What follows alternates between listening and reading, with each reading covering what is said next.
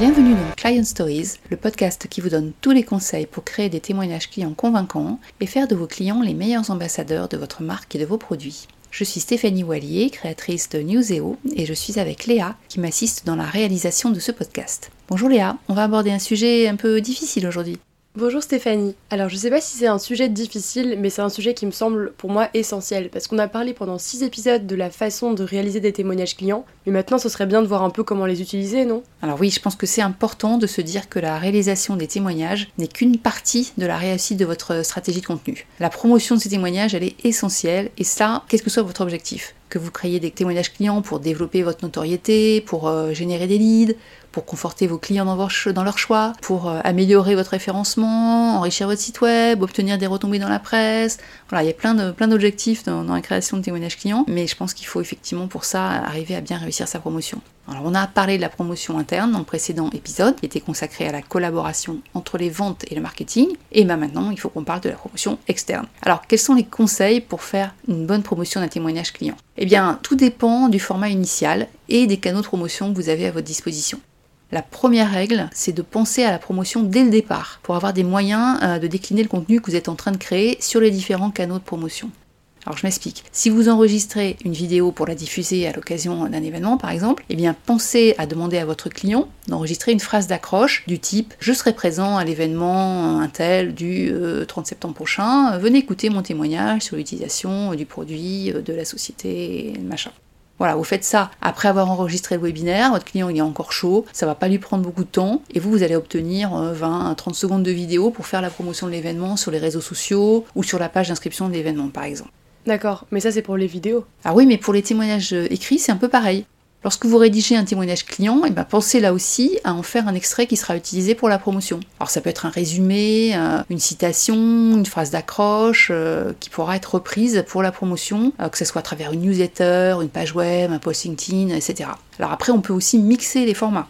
À partir d'une vidéo, on peut extraire des citations écrites et des résumés qui vont bien sûr améliorer le référencement et puis permettre aussi de faire des posts sur les réseaux sociaux en utilisant des extraits, des citations clients, etc.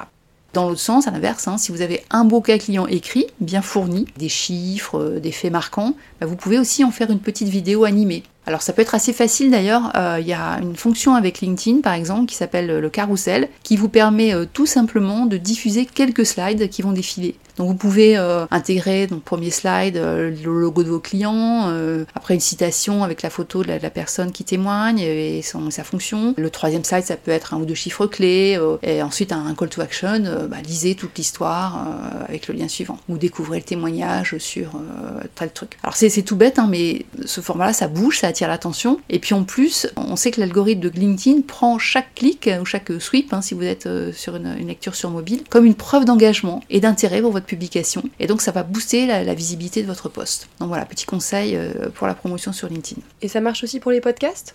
Euh, oui, comme pour les vidéos, la bonne pratique, c'est de prendre des extraits euh, et de les mettre sur Instagram, par exemple, hein, pourquoi pas. Donc avec un joli visuel euh, qu'on va pouvoir reconnaître dans la durée à chaque fois que vous aurez des nouveaux épisodes. Et puis là aussi, des, citations, des phrases shop. Donc en, résumé, quel que soit le, format, le conseil numéro un, c'est de, faire du snacking, on va dire, hein, découper vos contenus, parce que ça va marcher aussi pour en faire la promotion. D'accord, mais en fait on peut faire énormément de déclinaisons alors oui, c'est vrai que l'idée, quand on a décroché un témoignage client, c'est quand même d'en tirer euh, le meilleur profit en le déclinant sous plein de formats qui vont permettre d'être présent un peu partout sur euh, beaucoup de canaux de communication. Alors bon, évidemment, on a envie d'être partout, mais la règle numéro 2, c'est quand même d'être là où se trouve votre audience. Donc pas la peine d'investir euh, tous les canaux, une communauté qui nous ramènera pas beaucoup de prospects, parce que bon, ça prend effectivement quand même du temps hein, de faire toute cette promotion. Donc l'idée, comme dans toute stratégie de contenu, bah, c'est de construire ces personas et de s'y référer lorsqu'il s'agit de choisir les meilleurs canaux de promotion. Bon, Léa, je te vois faire des grands yeux. Hein. Les personas, euh, on en parlera peut-être dans un autre euh, épisode. Après, pour être sûr de, balayer toutes les solutions possibles, on peut aussi se faire euh, une petite matrice. J'ai l'impression d'avoir déjà prononcé cette phrase dans un autre épisode. J'aime bien les petites matrices. Hein. Et, dans cette matrice, ben, chaque témoignage créé, on va pouvoir définir les différents formats de promotion à créer, les canaux sur lesquels on va les diffuser, et puis un, petit calendrier de promotion pour les répartir dans le temps. Et tu as aussi beaucoup parlé des réseaux sociaux pour la promotion. Tu as, raison, hein, il ne faut pas oublier non plus les canaux plus, euh, plus traditionnels, on va dire, quel que soit le, format du témoignage client, hein, qu'il soit écrit, vidéo, euh, audio.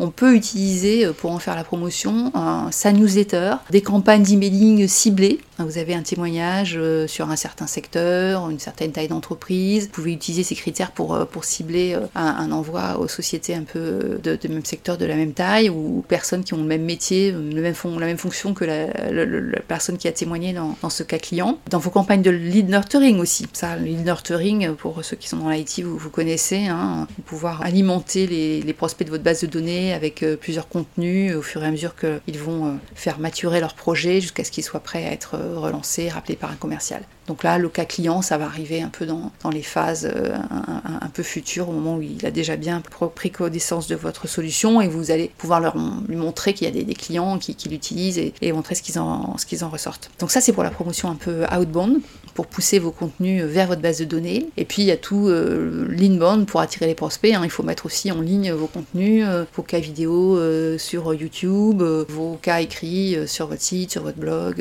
etc.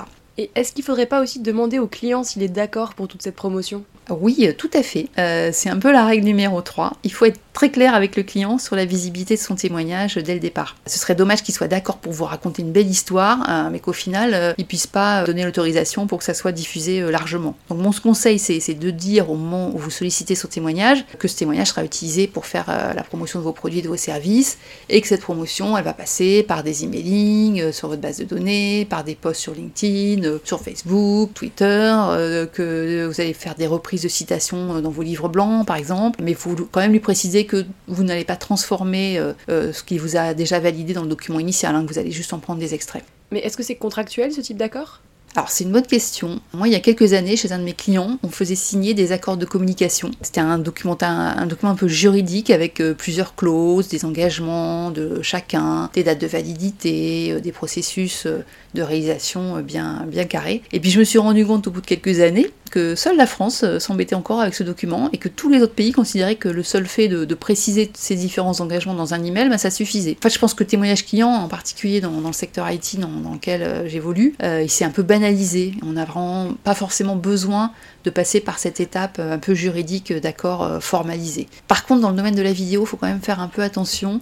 c'est quand même un peu c'est plus prudent d'avoir des documents type euh, droit à l'image qu'on peut faire signer aux personnes euh, qu'on filme quand, si on les a pas prévenus à l'avance. Ça arrive quand on fait des plans de coupe par exemple, euh, pour être sûr que lors du montage on va pas être obligé de les couper je me souviens moi que dans euh, une des premières vidéos que je, tournais euh, avec un client, on se baladait dans, ses bureaux pour filmer un petit peu l'ambiance. C'était une agence de communication avec des bureaux euh, très sympas. Et à un moment donné, on rentre dans un bureau avec pas mal de, personnes dans un open space et je vois une personne qui se lève, qui évite la caméra et qui part assez brusquement. Et en fait, elle est allée directement voir les RH pour demander ce que c'était que ce film et dire qu'elle était absolument pas d'accord pour apparaître à l'image. Mais ça, malheureusement, on l'a su euh, un peu plus tard, au moment où on faisait le montage, et on a dû, euh, on a dû flouter tous les visages des collaborateurs euh, qu'on avait filmés dans ces bureaux, bah, parce qu'on n'avait pas anticipé justement le fait qu'on allait, qu'on allait les voir à l'image. Donc ça, c'était pour la petite anecdote vidéo, faites, faites attention à ça.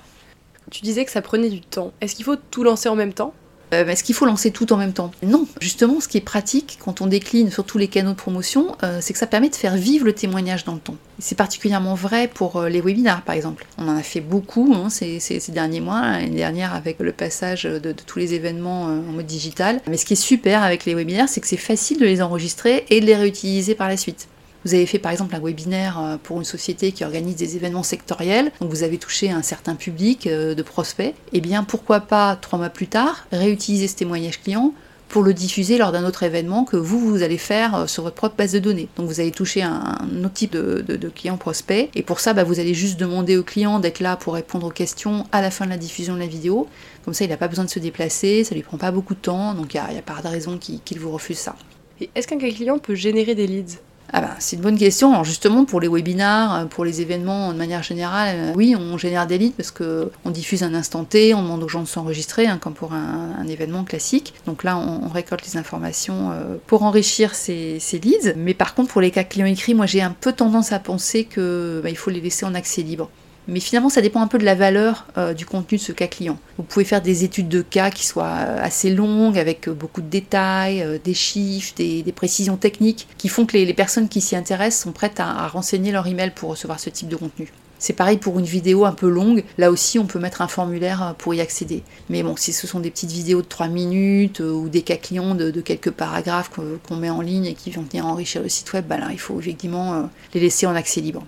Alors après, euh, plus indirectement, un cas client, ça peut quand même générer des leads s'il est lui-même inclus dans un format un peu plus étoffé. Par exemple, vous faites un, recueil de cas clients sur un même secteur, ou euh, un livre blanc qui donne la parole à des intervenants euh, chez les clients ou, d'experts, et donc là, vous avez des témoignages qui vont être inclus dans un document qui va prendre de la valeur. J'ai fait un livre blanc de ce type d'ailleurs il, y a un an ou deux, c'était Vie ma vie avec SenseFuel, et j'interrogeais des clients sur des points bien précis de leur façon d'utiliser le logiciel. Et ensuite, on avait découpé toutes ces interventions, toutes ces interviews pour en tirer des enseignements et les illustrer avec toutes les citations qui venaient vraiment confirmer ce qu'on avançait comme argument. Donc c'était très sympa à réaliser, hein. et puis euh, ça faisait vraiment un contenu qui a amené de la valeur euh, aux prospects qui étaient, on va dire, au milieu ou à la fin leur, leur processus de décision. Donc accès libre ou pas, génération lead ou pas, euh, bah, ça dépend un peu de la valeur apportée par votre document. Est-ce que tu aurais quelques bonnes pratiques, des idées originales pour la promotion de tes témoignages clients, des idées qu'on n'aurait pas encore évoquées? Alors original, je ne sais pas, euh, restons modestes, mais euh, il y a quand même quelques, endroits, quelques canaux auxquels euh, on ne pense pas toujours. Il y a la signature des, des, emails dans sa messagerie par exemple. Quand on a un cas client sur un secteur particulier, ben, les, commerciaux de ce secteur ont tout intérêt à, en faire la promotion dans les emails qu'ils envoient. Euh, il y a la présentation euh, corporate. Il faut penser à ajouter des logos, des citations sur les slides de présentation des clients. On peut avoir des slides résumés euh, sur, sur ces cas clients. Il y a sur les salons aussi, on oublie, on va bientôt retourner sur les salons et on peut imprimer ces témoignages. On peut insérer des citations dans les plaquettes. Après, en, niveau de, l'écrit, de l'imprimé, il y a aussi tous les, catalogues de, produits. En, en B2B, on n'y pense pas forcément, mais insérer quelques citations, c'est pas mal aussi. Sur votre site web, vous avez bien sûr une rubrique contenu ou témoignage, mais vous pouvez aussi penser à insérer des citations clients dans vos pages les plus importantes, celles qui doivent déclencher euh, l'action des, visiteurs du site. Euh, je lisais récemment un article sur l'efficacité des sites web qui montrait qu'en ajoutant des citations clients autour d'un bouton euh, d'action sur un, sur un site un peu IT, je crois, ben, le taux de conversion avait augmenté de 64%. Donc ça, montre l'impact des témoignages clients aussi sur, sur la conversion.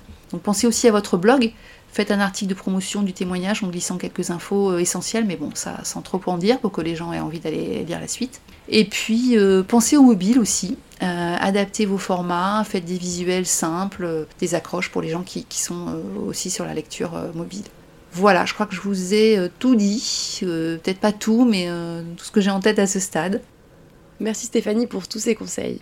Et si vous avez des idées originales pour la promotion des témoignages clients, n'hésitez pas vous à les mettre en commentaire sur le blog de Newseo par exemple. Ah oui, on les lira avec euh, grand plaisir. Et puis si cet épisode vous a plu, n'hésitez pas à faire connaître ce podcast euh, autour de vous, écoutez les épisodes précédents, et puis pensez à mettre 5 étoiles sur Apple Podcast, c'est très important pour notre référencement.